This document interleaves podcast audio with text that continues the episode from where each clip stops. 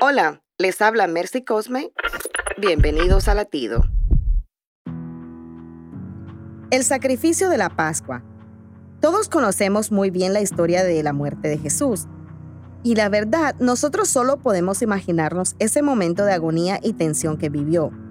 Pero por su sacrificio en la cruz fuimos redimidos y aceptados como hijos de Dios. La sangre de Cristo nos lavó, nos limpió del pecado y esa misma sangre nos brinda la oportunidad de cambiar nuestra condición.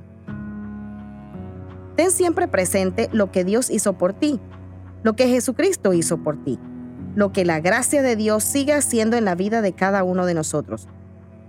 Porque sin su gracia todos estamos condenados a la muerte eterna.